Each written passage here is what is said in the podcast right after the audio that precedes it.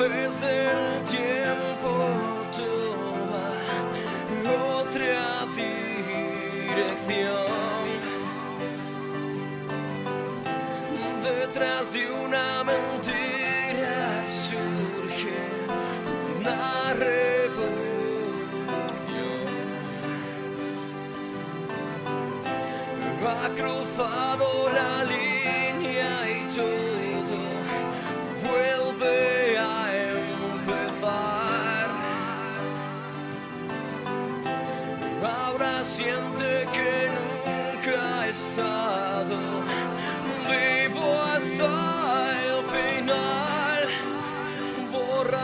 historia y no olvidar. Hay nuevas huellas que marcan el paso. Queremos ser los reyes que alzan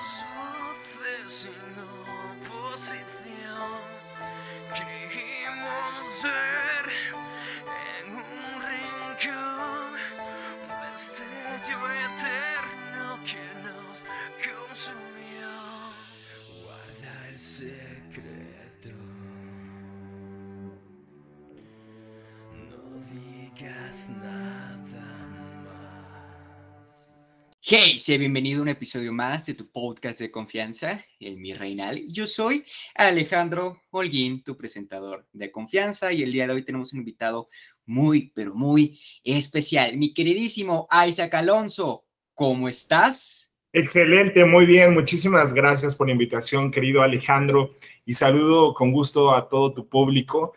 De verdad, reconozco tu iniciativa y me da mucho gusto ver a jóvenes como tú y todo el equipo que está detrás de El Mi Reinal, que hacen, que hacen política de una forma distinta y además están despertando interés y conversaciones que quizá antes no se habían abordado. Claro, Isaac, y te agradezco mucho. La verdad es que es el propósito del Mi Reinal crear esta conversación y sobre todo conectar con la gente y dejar huella. Entonces, mi queridísimo Isaac, para que la gente te vaya conociendo un poco más, ¿quién es Isaac Alonso?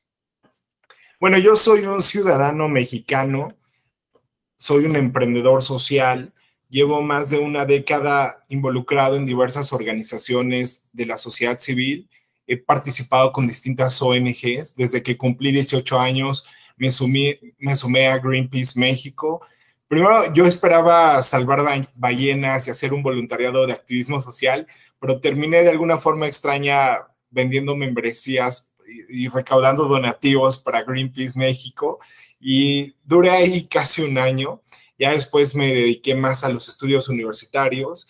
En aquel entonces eh, había entrado al Instituto Politécnico Nacional.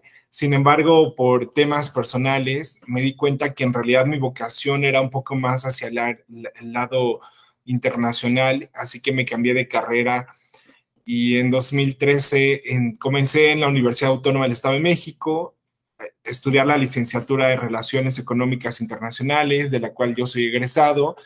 Entonces soy internacionalista, me encanta todo el tema de liderazgo político, me encanta todo lo que tenga que ver con la comunicación política, desde el debate, cómo escribir un discurso, la oratoria, el marketing. Sin embargo, también pues eh, lo llevo al terreno de las empresas, pero me gusta mucho el tema de la política, sobre todo por las causas sociales en las que milito y, y que pues sí tiene que ver con la política. Y he hecho muchas cosas. Ok, Isaac, muchas cosas más. Ok, entonces, mi queridísimo Isaac, ¿por qué ser pro vida? Bueno, para mí ser pro vida es algo muy amplio, va más allá de defender la vida de un ser inocente que se encuentra en el vientre materno. También tiene que ver con la vida de ecosistemas terrestres, con impulsar el emprendimiento y la innovación social para dignificar la calidad de vida de todas las personas. Ser pro vida implica también defender a la mujer que se encuentra caminando sola por las calles de la Ciudad de México o la de un anciano que se encuentra tomando el sol en un atardecer en el estado de Michoacán, o la de unos niños que están jugando en, en, en la Alameda, en el parque, O sea, todas las vidas son valiosas. Entonces, para mí ser pro vida es un término muy global que implica defenderla desde la concepción hasta la etapa final. Y por supuesto que como activista social entiendo que tengo ciertas limitantes, ¿verdad? O sea, yo no puedo ser el responsable de adoptar a todos los niños en, los orfanatos, ¿no? Es algo imposible, pero sí podría promover una campaña y lo he hecho desde algunas organizaciones para la adopción. Entonces, bueno, quiero decir eso, simplemente que es un tema mucho más profundo que solamente defender la vida de los más inocentes. Ok, Isaac. Ahora, ya me explicaste el por, el por qué ser pro vida. Ahora, ¿de dónde nació ese espíritu de ser pro vida? Bueno, Considero que siempre me ha interesado, obviamente, la vida, pero antes, cuando era un joven como tú, creo que tienes 19 años, ¿verdad? Y, Isaac, no, sí me ya muy traqueteado, pero tengo este 17. 17. bueno, cuando tenía 17 años como tú, la verdad no estaba pensando en estos temas, pues estaba enfocado en terminar la, la preparatoria, en entrar a la universidad, quizá en la fiesta, en los amigos. Y realmente Em, bueno, creo que esto comenzó precisamente cuando me sumé a Greenpeace con el tema de, cuidar el medio ambiente, las selvas, los bosques, porque eso también implica ser pro vida, ¿no? Implica estar a favor del desarrollo sustentable y creo que ahí fue cuando comencé mi activismo social pro vida.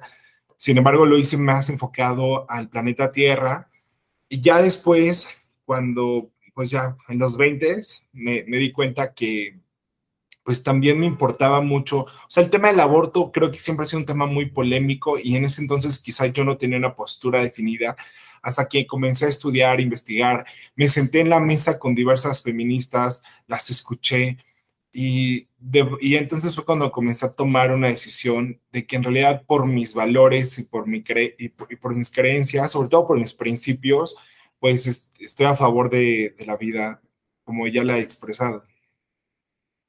Ok, Isaac. Oye, entonces pues nace todo esto en tu sentimiento de juventud. Ahora, ¿ha cambiado un poco ese sentimiento a tu edad?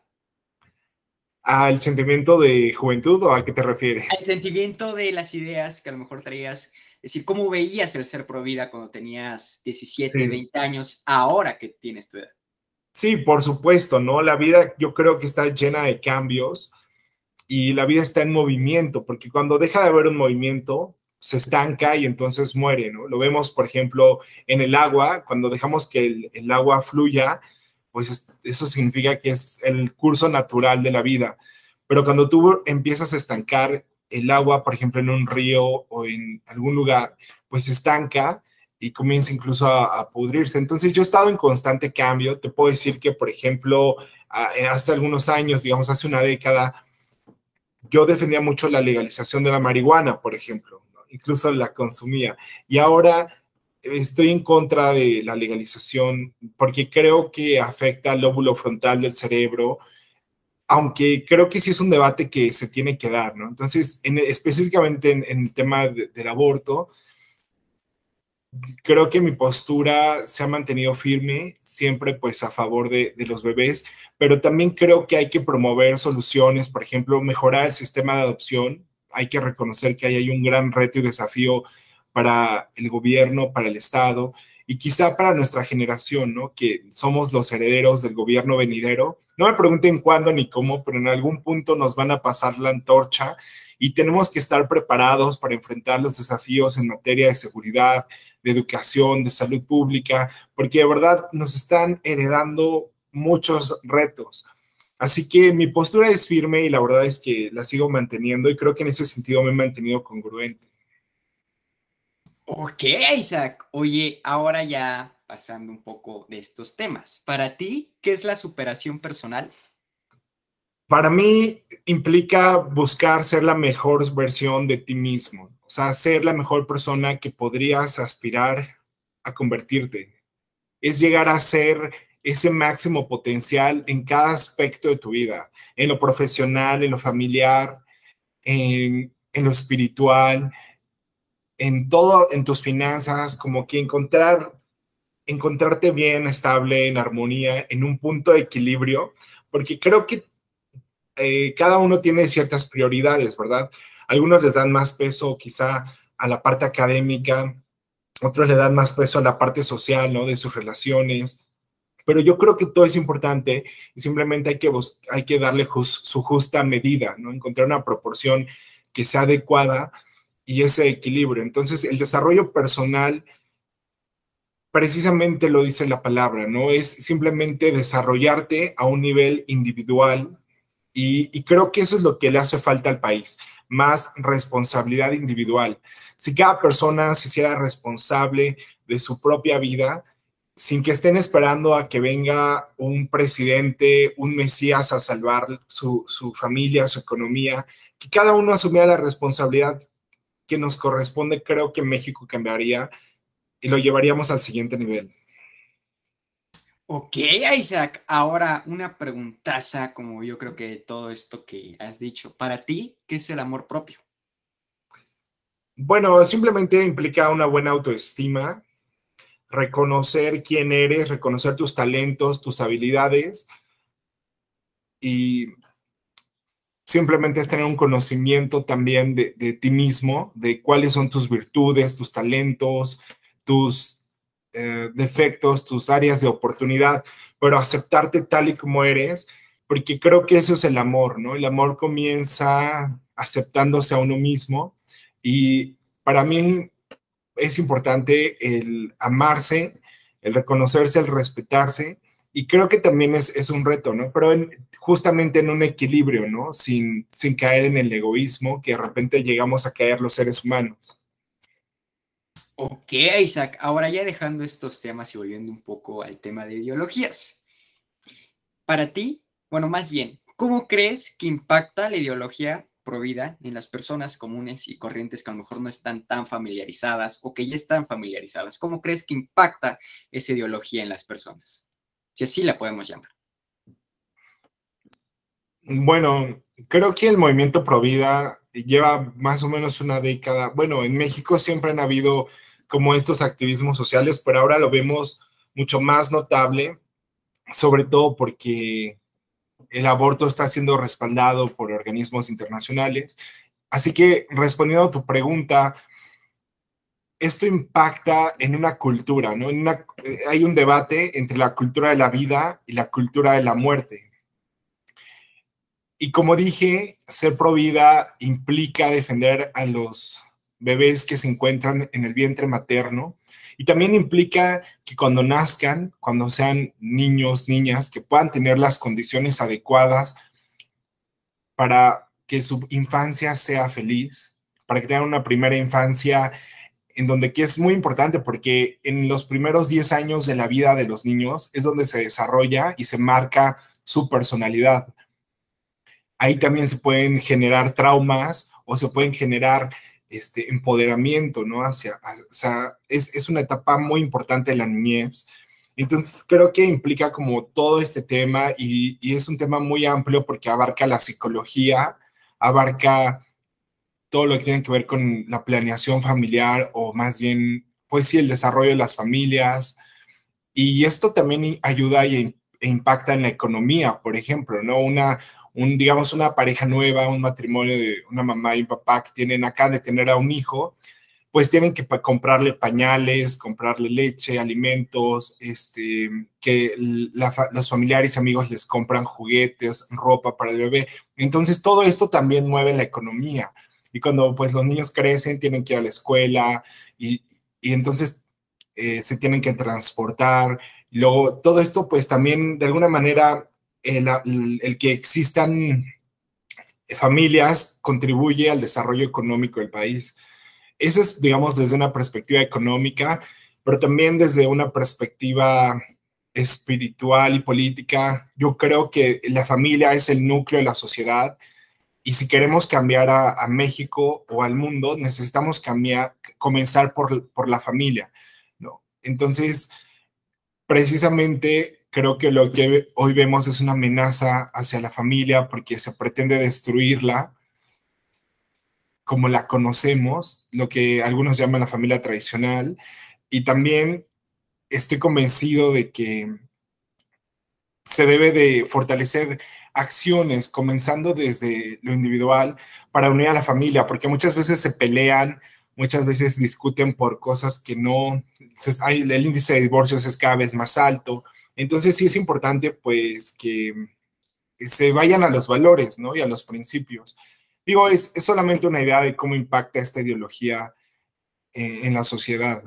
Sin embargo, lo vamos a seguir viendo en el futuro y todo depende de lo que hagamos nosotros el día de hoy, ¿no? De cómo llevemos. También creo que es importante llevar una campaña, hacer campañas para, para fortalecer la dignidad de la persona humana, que haya un respeto a los derechos humanos.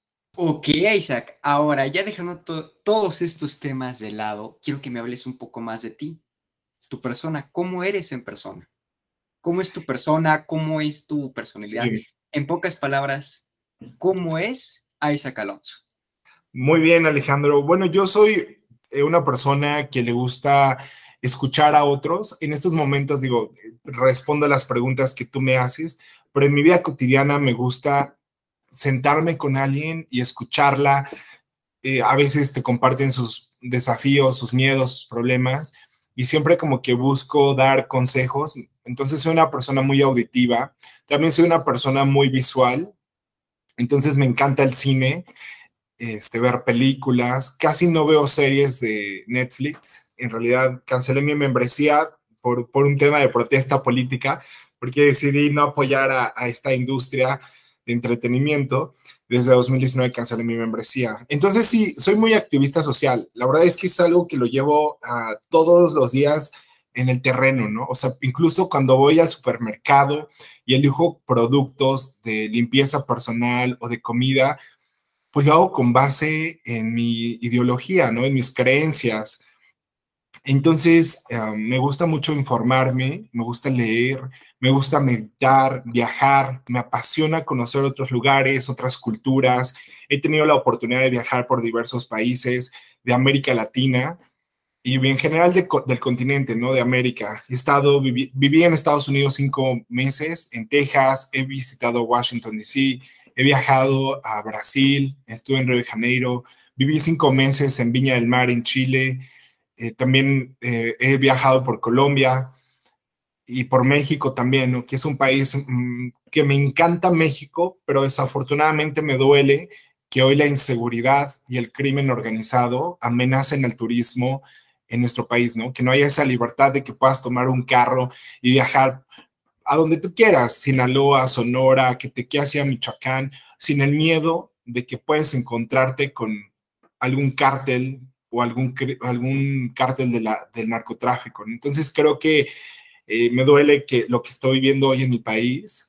Sin embargo, este, yo soy una persona optimista, trato de ver el lado positivo de las cosas y siempre busco como una explicación espiritual de todo lo que sucede, incluso de aquello que es muy negativo, trato como de agradecerlo y, y pues para mí Dios es algo muy importante. Siento que mi personalidad no sería la misma sin, sin Dios. Ok, entonces me estás diciendo que es una persona apegada a la religión, ¿ok? Mucha mm. gente va a decir, porque obviamente hay mucha gente que te va a tachar de la clásica palabrita, ¡qué mocho! ¡Qué mocho! ¡Qué mocho! No, pero fíjate que no, o sea, no soy religioso, yo soy una persona espiritual, o sea, me gusta como es, mira, yo he ido a todas las iglesias, o sea, crecí en una familia católica, fui bautizado y confirmado en la religión católica, pero digamos, cuando crecí y estudiaba en el, Instituto Politécnico Nacional, conocí un amigo que era cristiano y me invitó al templo en casa sobre la roca, ahí en, en Perisur. Eh, entonces, bueno, iba con ellos, por ejemplo, ¿no? Después ahí conocí en 2012 en este año inició como mi despertar espiritual, por eso te compartí esa canción de Rever, que es un grupo de España, porque habla un poco de la revolución, pero no solamente una revolución social y política, sino como una revolución de conciencia. Y esa canción la, comencé a escuchar en el año 2012, que fue el año que marcó mi desarrollo personal y espiritual. Fue el año en el que yo comencé a ser más consciente de la luz y la oscuridad, por decirlo de alguna manera Entonces yo he, ido a todas las iglesias, he ido con los cristianos, he ido con los mormones, he ido con los testigos de Jehová, he estado con los católicos.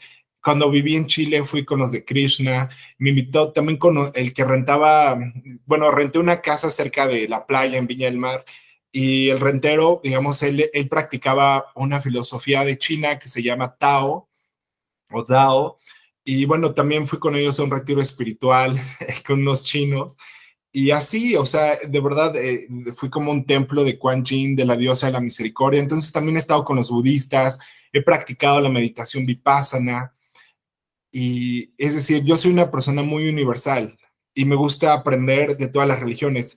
Y aunque no, y de verdad, la vida me ha enseñado a ser tolerante. Yo eh, soy parte de Kibernus, por ejemplo. Kibernus es un, un programa de liderazgo impulsado por el Centro Ricardo Salinas Pliego y recuerdo que hace dos, tres semanas estuve en un, en un evento en Monterrey en donde tomé un taller de negociación. Y precisamente quien dio el taller fue un diputado de la Ciudad de México que estuvo cabildeando el aborto y nos platicó todas las estrategias que utilizó para que se legalizara el aborto y, para promoverlo desde los medios de comunicación, todo el tema de la política, ¿no? De cómo se hacen los, los acuerdos, que realmente no se hacen ni siquiera ahí oficialmente las instituciones, ¿no? Así que luego, luego se hacen los bares y demás. El punto es que yo estaba ahí tomando nota y como una activista pro vida, no creas que no me dieron ganas de debatir muchas cosas que decían y sí me expresé con respeto y tolerancia, pero precisamente la tolerancia implica soportar o, sea, aquello que en lo que no estás de acuerdo, ¿no?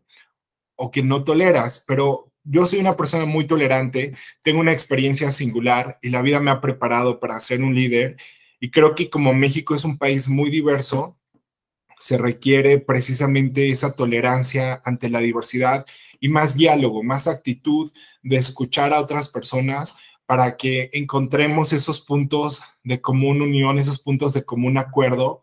Quizá en este momento podría ser que alguna feminista nos esté escuchando y yo le diría, quizá no coincidimos con el tema de, la hecho, El 5% de mi público es feminista. Ve, he tenido que pelear con ellos dos, tres veces. Y yo les diría, y yo diría, podríamos coincidir, por ejemplo, en mejorar el sistema de seguridad pública, para que no haya ni una mujer más que sea asesinada, ¿no? O sea, yo tengo dos hermanas, tengo muchas amigas y reconozco el valor de las mujeres en la sociedad y por supuesto quiero que ellas vivan una vida libre de violencia y que puedan caminar seguras por las calles y no estoy peleada con ellas en, para nada, ¿no? Al contrario, siempre me he considerado un aliado de, de la equidad de género en el sentido de la igualdad ante la ley, ¿no? O sea, una mujer inteligente es igual de capaz de dirigir una empresa que un hombre inteligente. Entonces ahí habrá que los de recursos humanos y el consejo pues habrá de determinar quién es la mejor opción.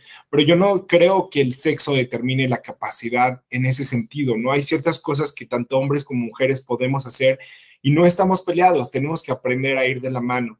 Y obviamente habrá momentos en los que no estemos de acuerdo. Sin embargo, para eso tenemos la capacidad de dialogar, de ello, ¿no? Debatir los temas y que ganen las mejores ideas. Ok, Isaac. Ahora, ya dejando este, estos temas de lado antes de que nos caigan aquí los colectivos, vamos a pasar a otro tema. Ahora, para ti, ¿qué es el éxito? Para mí, el éxito es estar en armonía con tu propósito de vida, con tu razón de ser, ¿no? La misión por la que Dios te permitió nacer y venir al planeta Tierra. El éxito también tiene que ver con la libertad, la libertad de expresarte sin el miedo al que dirán, la libertad económica, que puedas tomar un avión si tú quieres y viajar a donde tengas que hacerlo, implica la libertad de asociarte con quien tú quieras, de casarte con, o sea, en ese sentido, ¿no? La libertad de asociación o de militar en el partido político de tu preferencia, la libertad de religión, que creo que es fundamental. Para mí el éxito es poder Em, ejercer tu espiritualidad de la manera en la que más te convenga a ti. Yo no le voy a decir a la gente cómo vivir su vida. Cada uno sabe qué es lo que más les conviene, cuáles son sus prioridades. Y en este sentido, el éxito es para mí ello, pero también reconozco que el éxito es diferente para cada persona. porque quizá para un niño de primaria el éxito es pasar su materia o pasar a la secundaria. Quizá para un joven adolescente el éxito podría ser conquistar a la chica de sus sueños o entrar a la universidad. El éxito para cada persona es distinto. Para un agricultor podría ser tener una cosecha eh, muy abundante que pueda dar frutos en, lo que haya sembrado. El éxito para una madre quizá podría ser ver a sus hijos realizados, ¿no? O para un padre también ver a sus hijos realizados. Entonces, que el éxito lo define cada uno. Y yo creo que ese es un ejercicio que cada persona que nos escucha debe de hacer en su casa, tomar una hoja de papel y un lápiz y escribir qué es el éxito para mí, para que entonces tú puedas vivir bajo tus propios términos y condiciones y no bajo lo que el sistema o los demás quieren que tú eh, asumas como el éxito, ¿no? Ok, Isaac. Ahora, ¿cómo, hablando ahora del espiritual, ¿cómo te defines espiritualmente? Bueno, espiritualmente me defino como un hijo de Dios, ¿no? O sea, yo soy un hijo de Dios eh, y en este sentido em, soy libre. ok, ahora, Isaac, pasando a otra pregunta, es, ¿cuál es tu proceso creativo? Mira, me gusta mucho la meditación y una vez escuché esta idea de tomarte una semana de libertad, es decir, una semana en la que te desconectes del mundo y es algo que de repente intento hacer. Por ejemplo, en 2021 me fui una semana a Mazunte en Oaxaca. Siempre es bueno como cambiar de entornos, ¿no? Y y también, bueno, a principios de 2022 estuve en Bogotá y en Cali, en Colombia. Me gustan mucho participar en retiros espirituales de jóvenes, este, de, de las enseñanzas de los maestros ascendidos. Y bueno, básicamente me gusta también como los cursos de meditación vipassana, que son de 10 días en silencio. Y la verdad, estos cursos me, siempre me llenan de muchas ideas y como que ponen mucho orden en mi vida, ¿no? Como, porque luego a veces nos distraemos del propósito y la verdad, si te soy honesto, o sea, también he cometido muchos errores en mi vida. Sin embargo, me ayuda muchísimo el estar en silencio y meditando, por ejemplo. Pero un ratito, ¿verdad? No puedo, no puedo ser un monje tibetano, pero sí es algo que practico de repente. Al menos una vez al año procuro ir a un curso de meditación.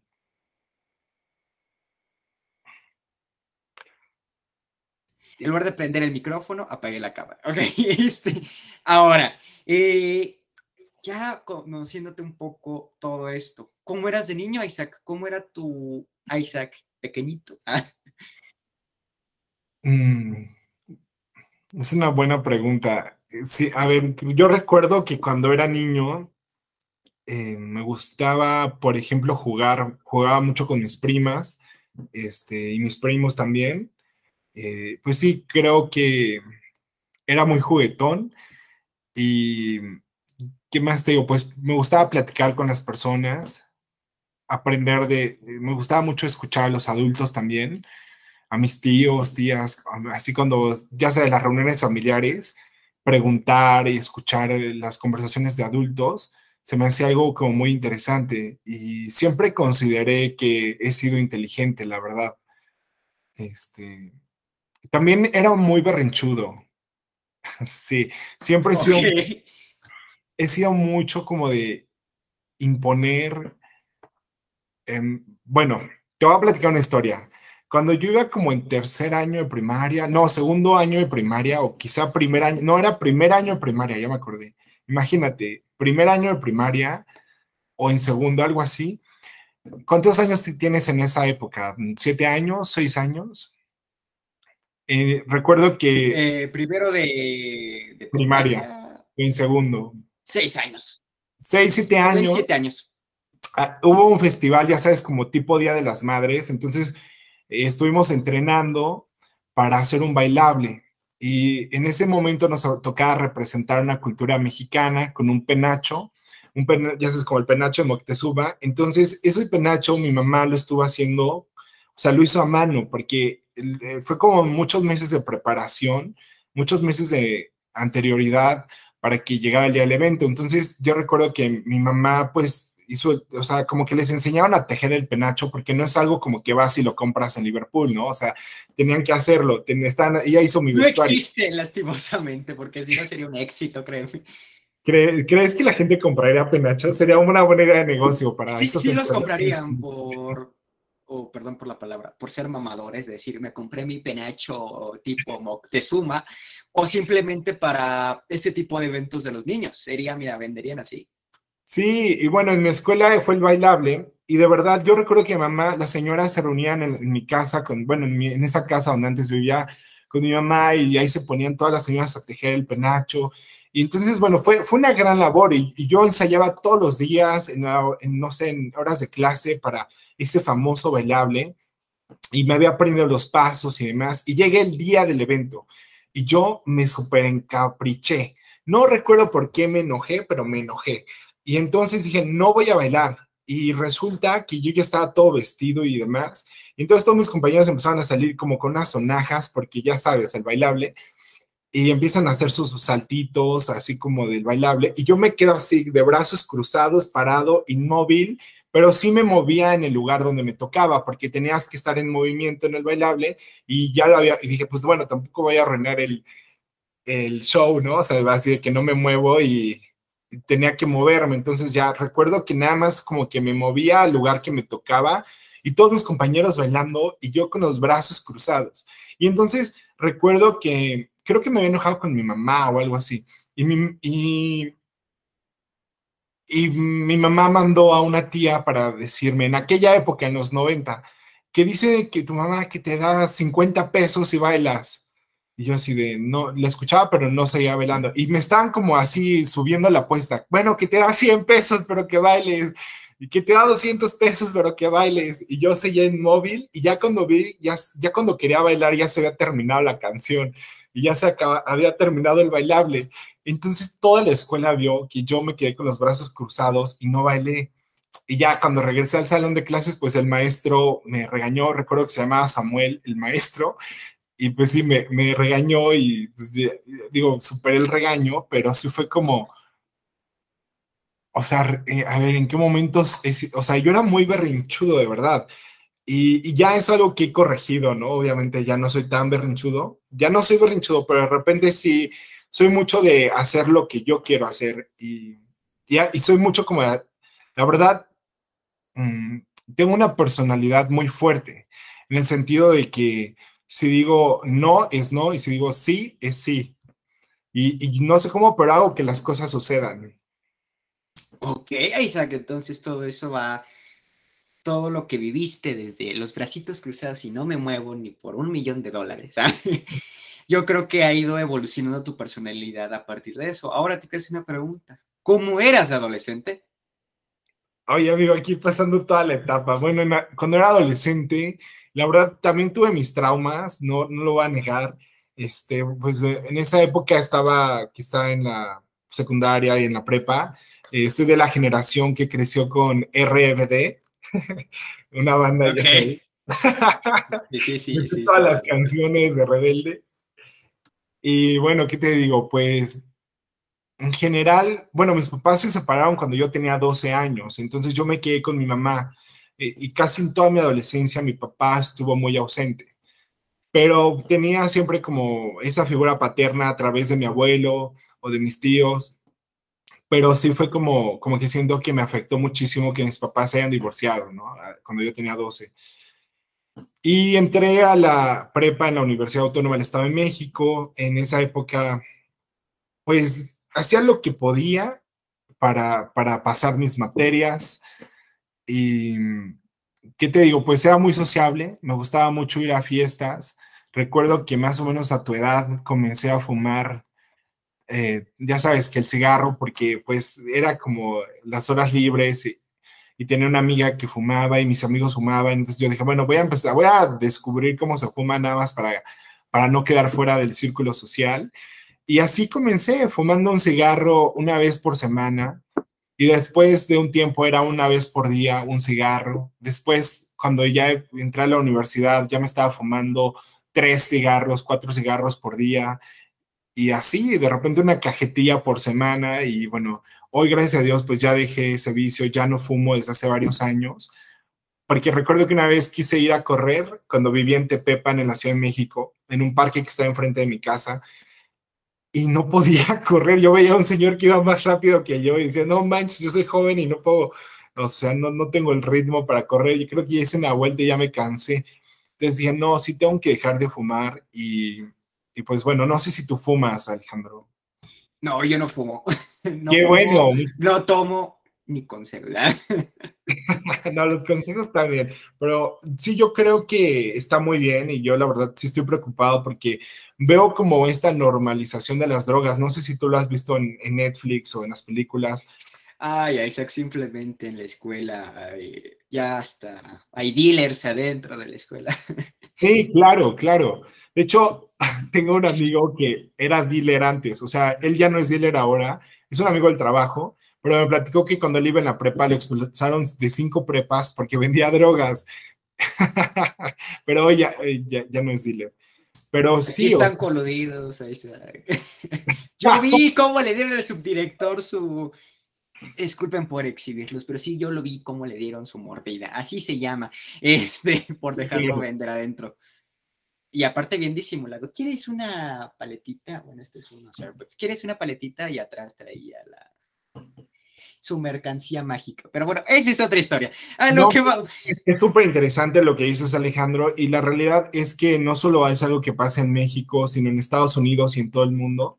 Creo que la juventud está expuesta a, pues sí, a, mu- a muchos retos, ¿no? De- no solo desde la cultura, sino también de los medios de comunicación. Yo he visto que hay películas diseñadas exclusivamente para que te hayas fumado un churro de mota, por ejemplo, ¿no? O sea, como en Netflix hay- Euforia es una de esas se- series y Sí. películas. hay varias. Y, y bueno, ¿qué te digo? Eh, series de, de Netflix y demás.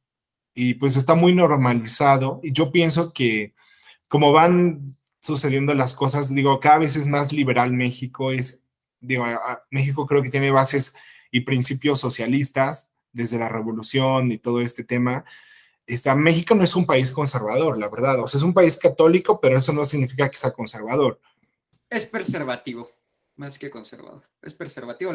a México, al mexicano le gusta preservar cosas, más no que sea un conservador como lo pueden ser países europeos o hasta el mismo Estados Unidos.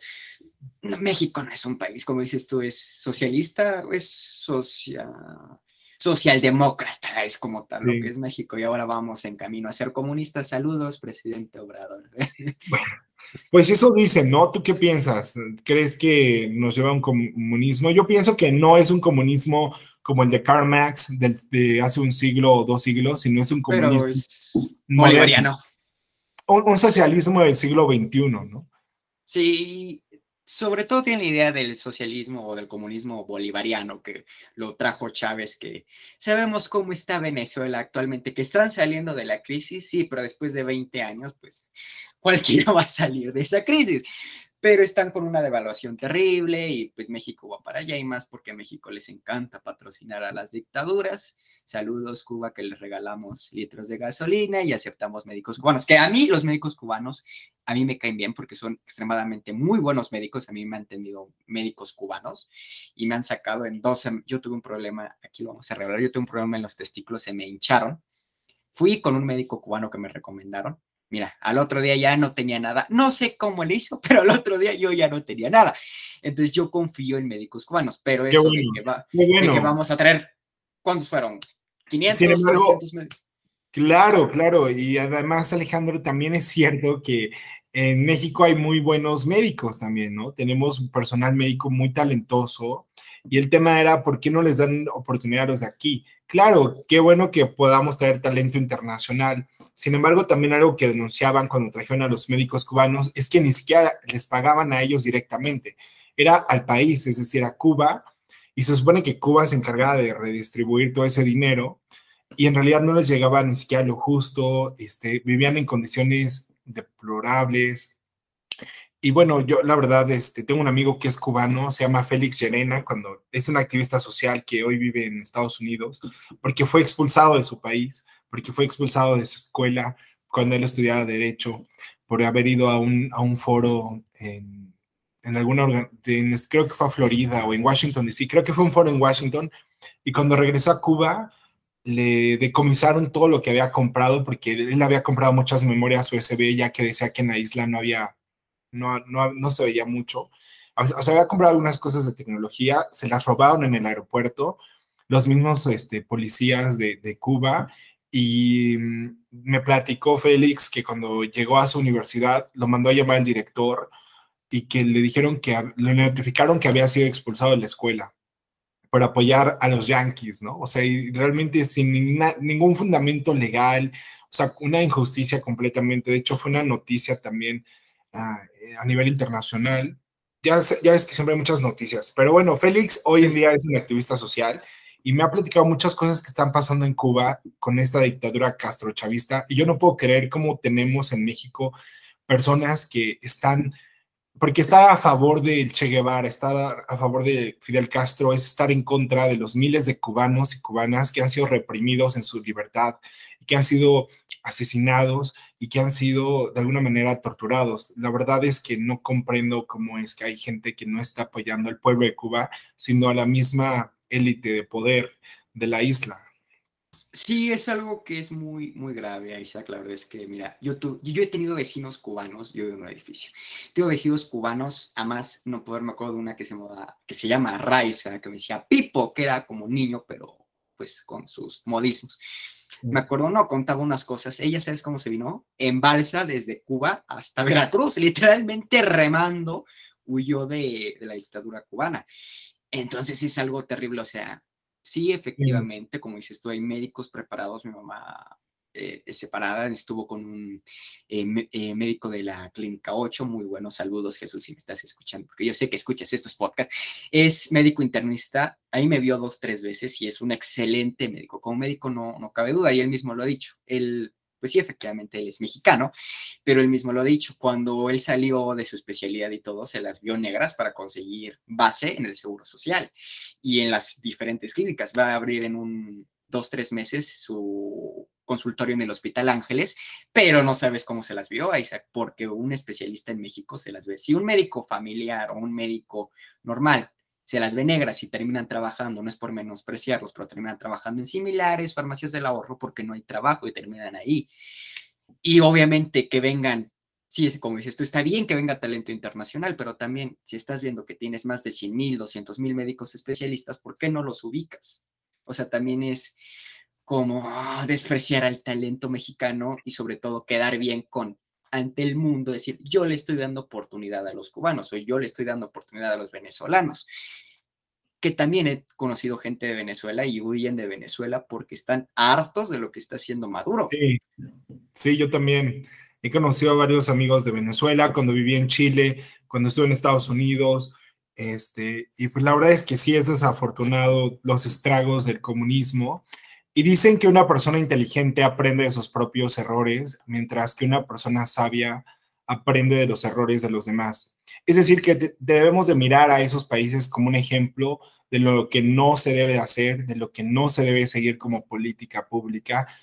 Y debemos también aprender de las lecciones de ellos. No necesariamente México tiene que convertirse en un país socialista para entender que ese no es el camino hacia un país saludable, donde haya prosperidad, donde haya mejores oportunidades para todas y todos nosotros, donde exista seguridad pública, donde haya una cultura de paz, una cultura de respeto a la vida, a la dignidad de la persona, a los derechos humanos básicamente, ¿no? Los verdaderos derechos de cada persona que son las garantías individuales, que hoy todo el mundo le dice derechos humanos, pero es que los derechos humanos también ya se han pervertido, ¿no? Porque ahora hablamos de un derecho humano como, como asesinar a un bebé inocente que está en el vientre materno y esto, el derecho es a la vida, no es a la muerte y es un tema de debate que yo siempre voy a estar dispuesto a, dar cuando se necesite.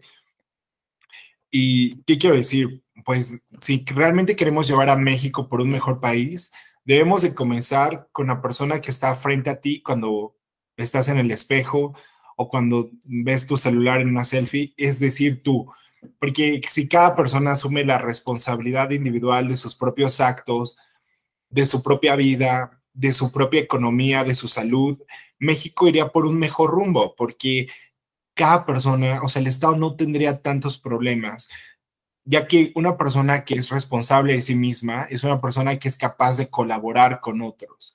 Y cuando comenzamos a crear comunidad, entonces, eh, así es como se, sucede la política, ¿no? Socializando, interactuando con otras personas para resolver aquellos problemas que compartimos, esos desafíos en común y que de alguna manera pues se requiere la interacción con otros individuos. Te pongo un ejemplo, o sea, si hay un bache en tu calle o si le falta un alumbrado público o si se cayó un árbol, eso es algo de que se tiene que trabajar en comunidad, o sea, si una persona tiene que hacer la llamada telefónica, otra persona tiene que quizá ir a, no sé, tocar puertas, a encontrar a las personas indicadas, y, la comunicación, ¿no? Que es algo que se da de manera natural y que nos diferencia de otras especies que viven en el planeta Tierra. Es decir, las personas tenemos la capacidad de comunicar ideas, de hablar. Claro, los perros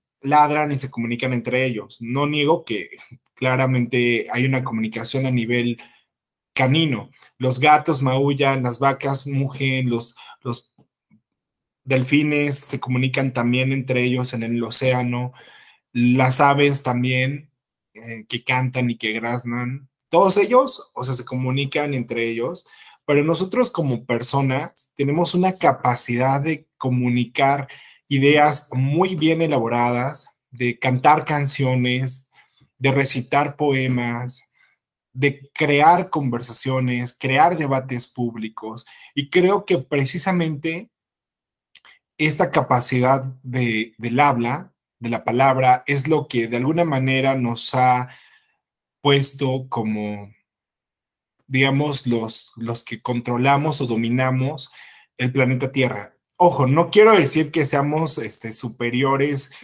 en el sentido de que, o sea, yo creo que, o sea, en la jerarquía del planeta Tierra, nosotros estamos como arriba, pero eso no significa, o sea, mayor poder implica una mayor responsabilidad, como decía Spider-Man. Eso no significa que tenemos que terminar con todas las especies de animales ni con la naturaleza. Al contrario, como lo dije al principio de mi intervención, hay que aprender a vivir en un equilibrio eh, y en armonía con las otras especies, con otras especies de animales, con otras especies de seres vivos, con otras especies u otras nacionalidades, otras razas de otras personas, ¿no? Bueno, en este sentido, todos somos uno. Yo creo que todos estamos conectados pero sí tenemos que entender que tenemos una gran responsabilidad eh, como personas, ¿no? O sea, la responsable, eh, o sea, nosotros vamos a definir el futuro del planeta Tierra. No lo van a hacer los, los patos ni los cerdos, o sea, los animales tienen una razón de ser en, en esta cadena alimenticia, en, en, este, en este mundo. Y, claro, yo digo, hay que aprender a respetarlos. Así, o sea, yo soy, por ejemplo, 80% vegetariano solamente como carnes blancas, blancas porque tampoco soy un fanático, o sea, así como de repente pollo y pescado, ¿no? Pero procuro también, pues, comer como más alimentos de frutas y verduras y respeto la dieta de cada persona. O sea, si una persona quiere ser 100% carnívora, la respeto al igual que alguien quiere ser 100% vegano. O sea, creo que pues hemos de ser libres de elegir nuestro estilo de vida. Ok, Isaac. Oye, pues súper bien y súper padre todo esto que, me cuentas y qué me dices. Ahora, Isaac, ya para ir este, finalizando este podcast y ya para que la gente también como que haga los ejercicios que eh, comentamos, quiero hacer algo. Algunas palabras que quieras decir para tu yo del futuro. Mm, bueno, Alejandro, me gustaría decirle a mi yo del futuro que nadie ha fracasado mientras no se rinda. La constancia, la perseverancia son virtudes que cualquier persona líder, que cualquier líder debe desarrollar. Entonces siempre hay que ser perseverantes. Le diría que se mantenga positivo ante el mundo, que siga estableciendo metas, que recuerde sus metas y sus objetivos y que busque asumir la responsabilidad que le toca, porque cada persona tiene una misión, todos tenemos un propósito en la vida. Entonces, básicamente ese será mi mensaje al yo del futuro. que, que sea constante, responsable y feliz. Ok, Isaac, pues súper bien. Ahora, pues, unas palabras que le quieres decir a nuestra querida audiencia. Sí, con mucho gusto. A mí me gustaría decirle a todos quienes nos escuchan que, bueno, decirle a, a quien me está escuchando en estos momentos que tu vida es muy valiosa, que no tengas duda de que tu destino es algo asombroso, que tienes una razón de ser muy especial. Sin embargo, todos debemos de trabajar con la parte del mental, con la psicología, para descubrir cómo es que funciona nuestra propia mente, para de alguna manera limpiar nuestro subconsciente para resolver aquellos traumas del pasado, porque una persona con una psicología positiva creo que es imparable, ¿no? Realmente puede lograr lo que se proponga. Entonces, yo le diría a las personas como tú, Alejandro, y como quienes nos escuchan, que de la misma manera en la que yo le deseo a mi yo del futuro que sea constante, se los deseo a ustedes. Nadie ha fracasado mientras no se rinda, implica que hay que seguir perseverando, sea cual sea tu sueño, ¿no? Si tu sueño es ser presidente de México, como era el de el presidente López Obrador, que lo intentó tres veces, que podemos no estar de acuerdo con él, pero hay que reconocerle su constancia, ¿no? Esa perseverancia para no quitar el dedo del renglón y hasta que lo logró. Le, tuvo, le tomó 18 años. Y así como el presidente, también muchos deportistas lo han intentado y no se han rendido y, y, han fracasado, pero lo han vuelto a, a, intentar y otra vez lo intentan y lo intentan hasta que lo logran, ¿no? Entonces, no le tengan miedo al fracaso. El fracaso es solamente es una antesala del éxito, es lo que le precede a la grandeza. Y realmente nadie fracasa mientras no te rindas, porque si tú te vuelves a levantar con esa meta, con ese sueño, también les recomendaría que agarren una agenda y que trabajen todos los días escribiendo sus metas, que escriban constantemente sus metas y objetivos, sus sueños, que los plasmen. Eh, este es un tema un poco más profundo. No sé si han escuchado el mapa del tesoro, es que es como algo de visualización donde tú puedes pegar imágenes de tu sueño, de lo que quieres manifestar. Yo lo he hecho en mi vida y me ha servido y lo recomiendo profundamente Así que yo sí creo mucho en el poder de la mente, creo en el poder de una psicología positiva, de que realmente si tú crees que puedes, lo vas a lograr. Si crees que no puedes, también estás en lo correcto. Entonces, trabajen mucho en su mentalidad, en su psicología, cuiden su salud, cuiden lo que comen, cuiden lo que miran también. Donde está tu atención, fluye tu energía. Y como queremos que tengas éxito en la vida, que seas feliz, que seas libre en todos los sentidos, que encuentres esa paz y esa armonía, pues entonces trata de llevar tu atención a tus metas, a tus objetivos, en servir a los demás. También creo que ese es un tema, el ayudar a otras personas siempre termina siendo beneficioso para todas las personas, incluyéndote a ti mismo. Cuando tú ayudas a otro, sale la mejor versión de ti y al mismo tiempo ayudas a otra persona a que pueda ser la mejor versión de ella misma. Entonces, si todos nos ayudamos, este mundo sería mucho mejor y, y, pues bueno, creo que por eso necesitamos mejores políticos, necesitamos mejores médicos, necesitamos mejores psicólogos, mejores madres y padres de familia, mejores vecinos, mejores ciudadanos, mejores jóvenes líderes. Y cada uno, si busca mejorar, asumir la responsabilidad individual, créanme que, que México, la América Latina, y en general el planeta Tierra pues va a ir en, en un mejor futuro, ¿no? Y, y, pues bueno, esa es como la filosofía que hoy quiero compartirles y me encantaría mucho estar en comunicación, pueden seguirme en redes sociales, yo soy Isaac Alonso. Ok, Isaac, hoy hablando de lo de redes sociales, ¿nos puedes comentar tus redes sociales? Bueno, Isaac va con doble S y S S A C de casa, entonces, solamente busquen Isaac Alonso y ya me, me, encuentran en cualquier red social. Perfecto, Isaac. Pues muchísimas gracias por estar el día de hoy en este tu episodio de El Mi Reinal. Yo soy Alejandro Guin, tu presentador de confianza, y esto fue El Mi Reinal, una producción original de Otis Media, de la mano con Start Media. Entonces, mi queridísimo Isaac, un abrazo y muchísimas gracias por participar en El Mi Reinal y sobre todo por dar tu opinión y sobre todo dejar huella en las personas. Entonces, mi queridísimo Isaac, te mando un abrazo hasta donde sea que estés en la en el universo sideral. Entonces, mi querido Isaac, un abrazo y mis queridísimos príncipes adorados, esperen próximamente más episodios de Mi Reinal. Hasta la próxima.